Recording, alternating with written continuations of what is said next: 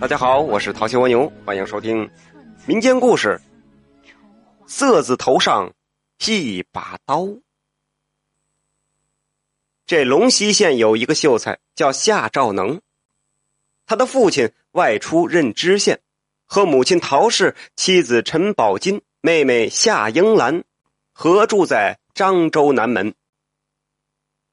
有一天，陶氏对儿子说：“儿啊。”你父亲外出做官不在家，眼看你妹妹英兰年已十八，是该定亲许配的时候了。你这做哥哥的有什么主意吗？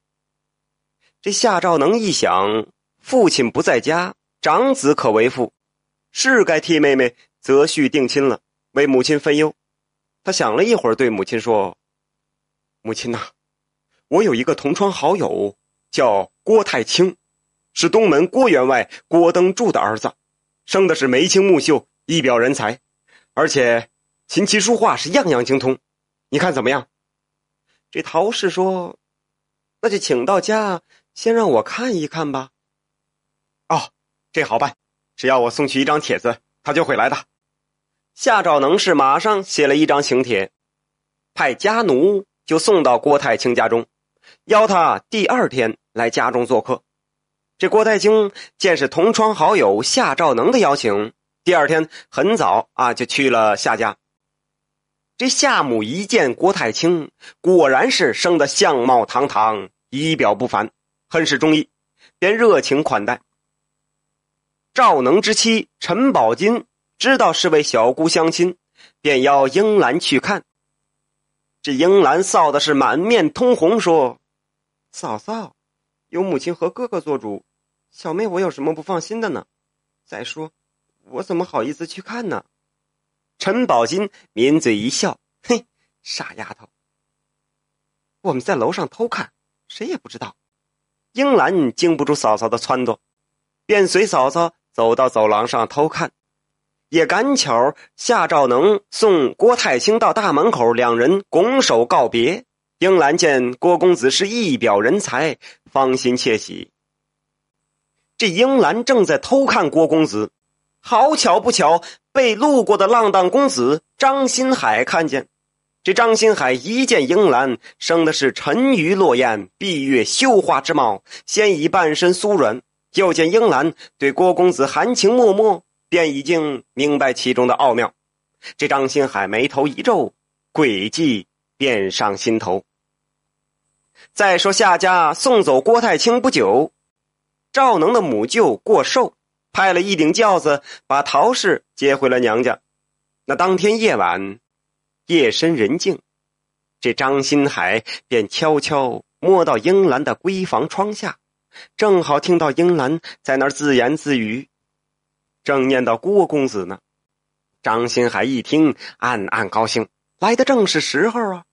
张新海轻轻的敲了敲窗子，说：“小姐，我是郭公子郭太清。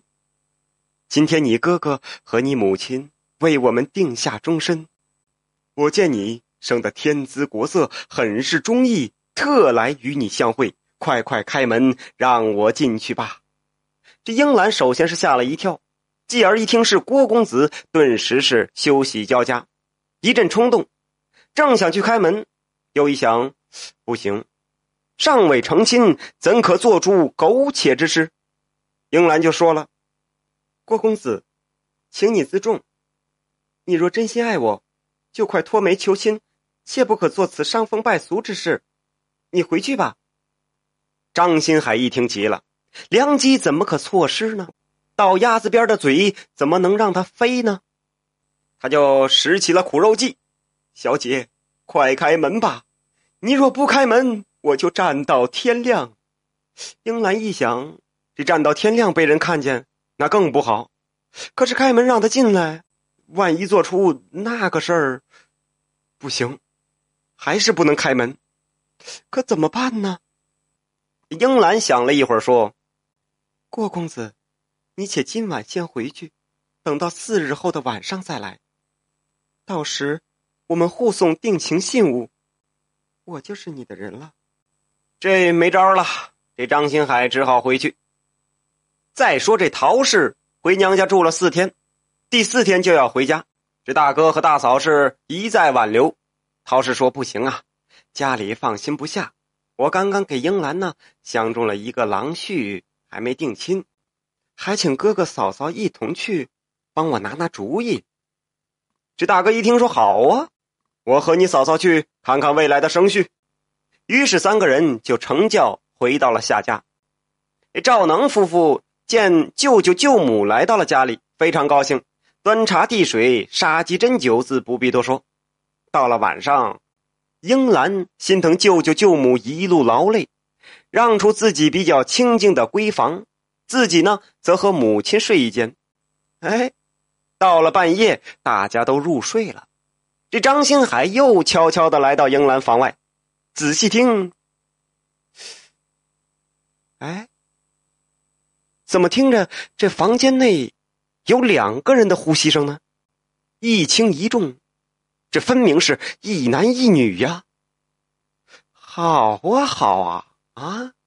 想不到你夏英兰身为堂堂知县小姐，竟会做出这等偷鸡摸狗的丑事还在这跟我装正经！你个骚货！哼！不让我得手，你也休想安生快活！想到这儿，张新海是怒从心头起，恶向胆边生。他拔出尖刀，悄悄的就撬开了窗子，摸到床边撩起幔帐，猛然间是手起刀落，砍下赵能舅舅的人头，又狠心一刀杀死了睡在内侧的陶夫人。慌乱之间，抓起一块被单裹着人头，爬出窗外，再关好窗子。他逃到街上。冷风这么一吹，哎呀，糟了，犯下了人命案，这可怎么办呢？这人头怎么处理呢？对，何不来个嫁祸于人呢？可是要嫁祸谁呢？这张新海就心想，平时王子六很吝啬，向他借钱好几次都说没有，对，就嫁祸于他。于是，这张新海提着人头，就悄悄来到王子六开的客栈，将人头抛入院内的水缸里，然后逃回家睡觉去了。且说这王子六五更天起床，忙着打扫庭院，准备烧水做饭。一舀水，哎呦，我的娘哎！人头不得了啊，出人命啦！王子六第一时间想着提着人头去报案，转而一想，不行，人头在我家里，这跳进黄河也洗不清啊。趁现在没人看见，我干脆把它埋了算了。于是这王子六用一个箩筐装着人头，拿着一把锄头，要到关帝庙外埋掉。无巧不成书啊！这路上正碰到赌博回来的范福。嚯，这耍钱的这个都是一宿一宿的，刚回来。这范福是好吃懒做，吃喝嫖赌、敲诈勒索是无恶不作。这王子六一见到范福，吓得手发抖啊。范福一见王子六，心神不定，鬼鬼祟祟，觉得可疑，上前一看，好家伙，你这是人头！他立刻揪住王子六说。好啊，你个王子六啊，黑了心，开客栈谋财害命，走，跟我去见县老爷。这王子六是苦苦哀求兄弟，高抬贵手啊，我也是受害之人哦，不知道是哪个没良心的杀了人，把人头扔在了我家的水缸里。兄弟，我知道你缺钱花，手头紧，你说你要多少，我给。范福一想，这见了官，我也得不到好处，这不如就趁此机会敲他一个竹杠，哎，这才是实打实的。想到这儿，便说：“好，看在我们兄弟份上，我就帮你这一回，你给四十两银子得了。”王子六赶紧说：“好，好，好，好说，兄弟，趁现在天黑没人，你帮我把他埋掉。”然后再随我到店里拿银子。于是两个人就一起来到了关帝庙旁，挖了一个坑，范福提起人头就扔进了坑里。这个时候，王子六心想：这范福什么人呐？他一贯是敲诈勒索，这石头都能让他榨出油来，何况这次被他抓住了把柄，更不会轻易放过。今天四十，明儿三十，后五十，得了，我怎么对付得了啊？干脆一不做二不休，连他一块埋了吧！呵，这王子六抡起锄头就狠狠的往范福头上砸去。这三下五除二，填上土清理了一下，便回家去了。天亮了，说回这夏家，英兰端着洗脸水到房间，要给舅舅舅母洗脸。一进房，我的个娘啊！顿时是吓得魂飞魄散，晕倒在地。这画面你自行脑补吧。大早晨一推门，床上躺着两具尸体，人头没了，剩俩枪子在那直挺挺的躺着。这得喷多少血呀！啊，这脖子的断口处也不知道齐不齐呀。这陶氏听到女儿的尖叫，赶紧过来。一看到眼前的景象，两具血淋淋的尸体，满床是血，也吓得是尖声大喊。这夏家顿时就乱了。夏兆能赶紧是报案，知县就派衙役火速赶到夏家勘验现场。知县听了回报，很是纳闷门窗完好，外人如何能进？莫非是祸起萧墙？来呀！传夏英兰，这衙役领命而去。不一会儿，夏英兰就被带上了公堂。知县见夏英兰生的是倾国倾城之貌，便想：这历来是红颜祸水，一定是有什么奸情，被舅舅舅母撞见，怕丑事败露，干脆杀人灭口。当然，杀人者不会是夏英兰，而是与他私通之人。那么，杀人者是谁呢？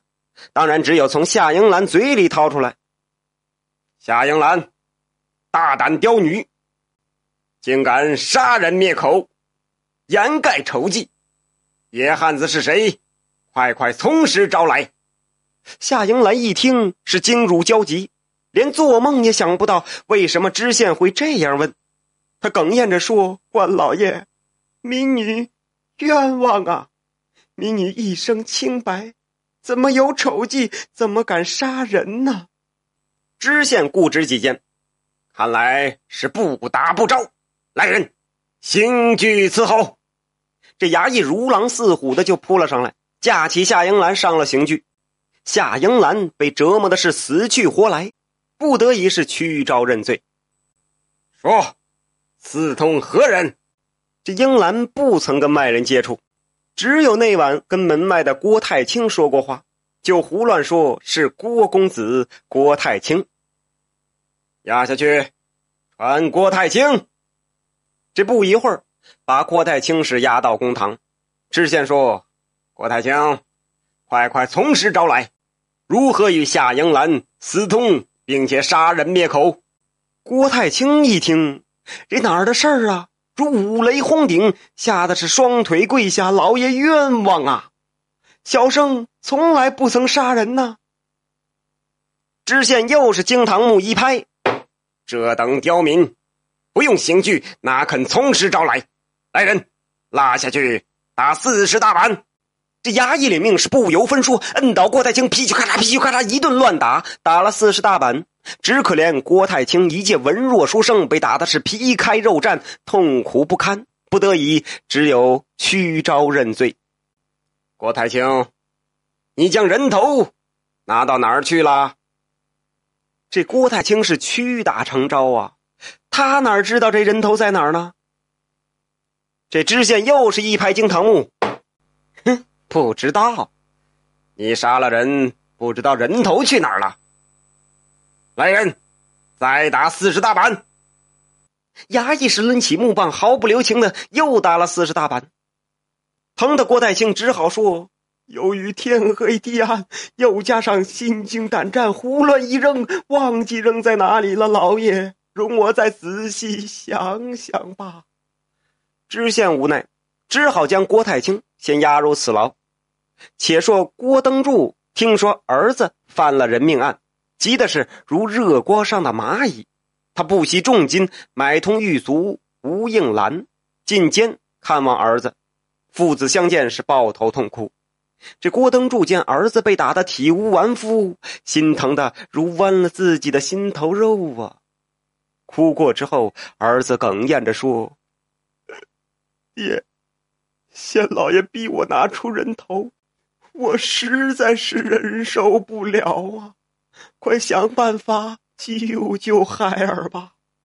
郭登柱说：“这不好办呐，到哪儿去弄人头呢？”愿说这东西咱们可以花钱买，可是这人头，这上哪儿买呢？这时候，狱卒吴应兰在旁边冷笑：“，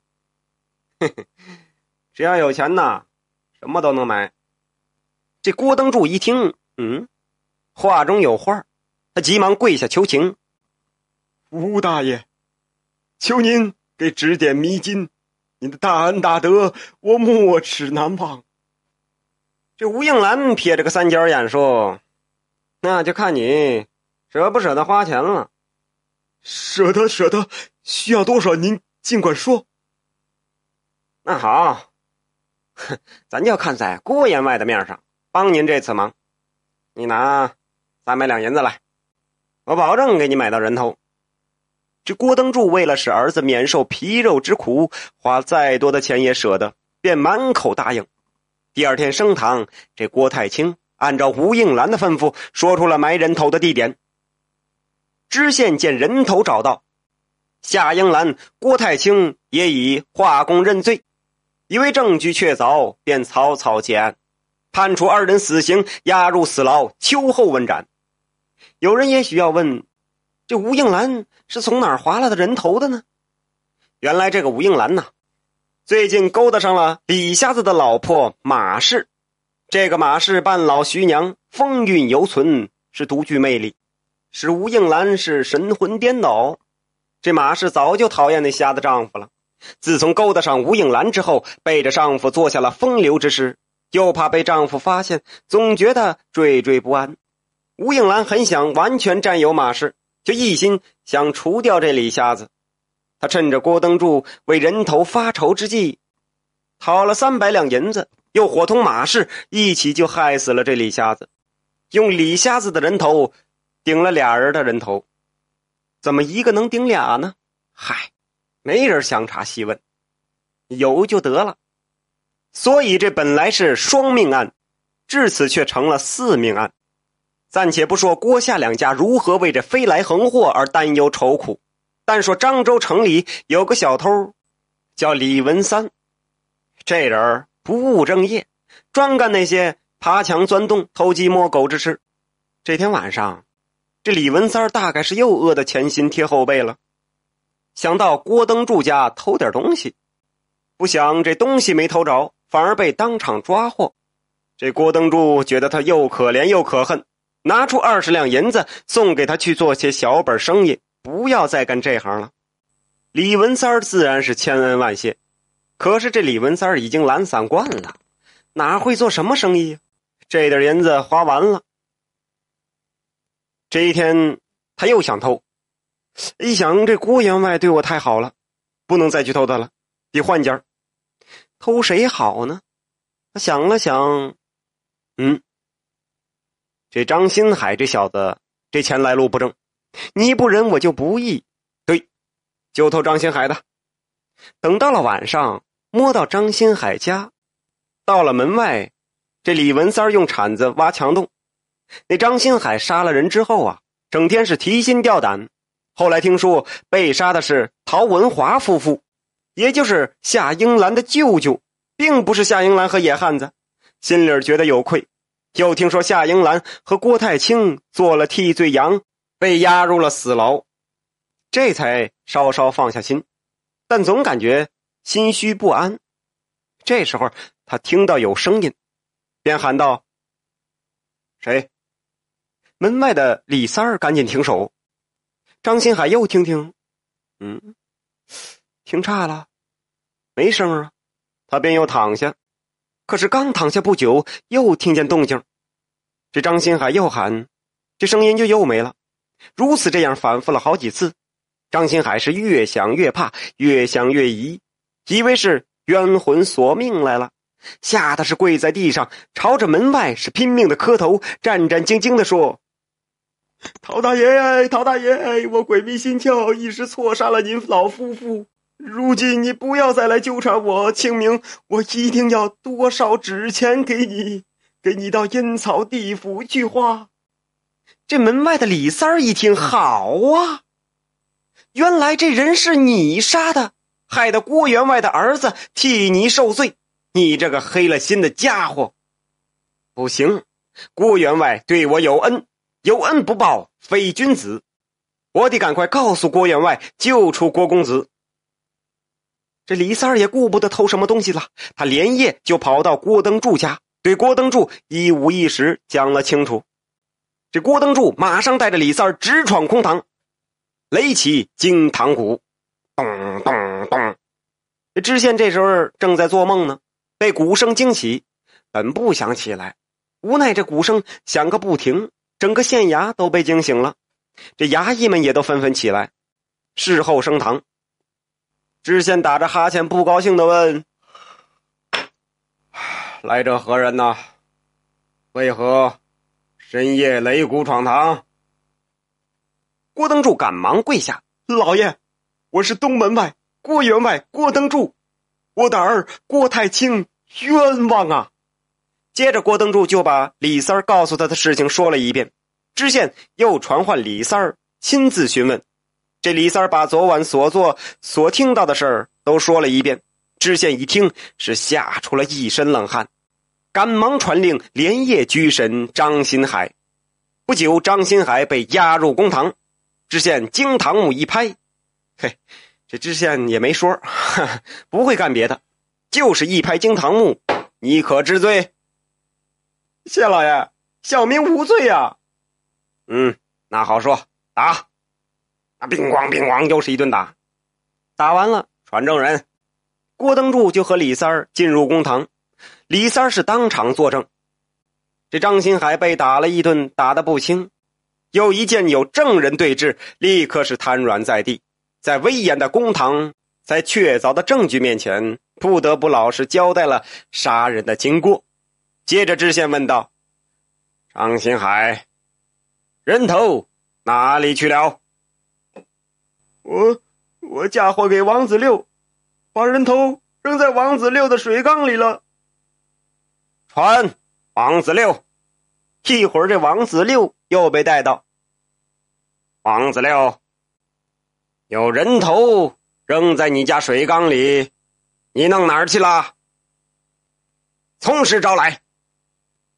来着呢。哎哎，老爷，别别别别打！这王子六倒聪明，他知道赖不掉，只好说出埋藏地点。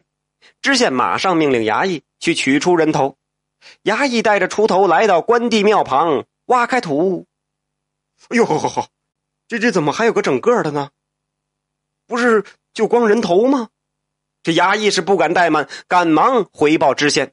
知县就问王子六：“这是怎么回事啊？”这王子六这是省事儿，不用打，一五一十就招出杀害范福的经过。这知县一想，不对呀。哪儿不对呢？前几天不是说人头找到了吗？不行，这里边还有别的事儿。知县这个时候也精神了，决定弄个水落石出。传郭太清，郭太清，本县问你：前些日子，你从哪儿弄了俩人头啊？郭登柱赶忙对儿子说：“儿啊，咱实话实说吧。”郭太清见公堂之上，心里也已明白几分，就把吴应兰买人头的事情说了。啊，还不是俩，就一个。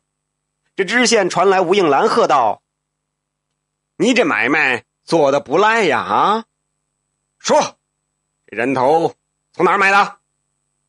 到了吴应兰这儿也招了，就一五一十说出了与马氏通奸，后来又设计杀害了李瞎子的事儿。这知县一听，我说，还有完没完呢？传马氏。不一会儿，这马氏也被带到，马氏也是如实招出通奸害夫之事。至此，案情是告一段落，真相大白了。知县当堂宣布无罪，释放了夏英兰和郭太清，又宣判张新海、吴应兰和淫妇马氏死刑，将王子六发配北部边疆充军。这杀人凶手是终于伏法。郭夏两家也终于结成秦晋之好。自古是赌博出贼星，奸情出人命。那十赌九输啊，输没了怎么办呢？还想赌？刚开始借，借完一大圈借不着了，实在没招了，偷，连偷带抢，啊，这就是赌博出贼星，这奸情出人命呢。先刨去被抓个正着，当面揍死的，也有好多这个。俩人正玩得起劲儿呢，外面咣咣咣，有人砸门。一听动静不对，糟了，我丈夫来了，这赶紧这这藏哪儿啊？床柜子都没地方，干脆跳窗户跑吧。一跳才想起来二十楼，吧唧，这吧唧这一声也不知道当事人能不能听见，有知道的可以打听打听。好了，今天的课就到这了，点完赞的那个同学就可以下课了。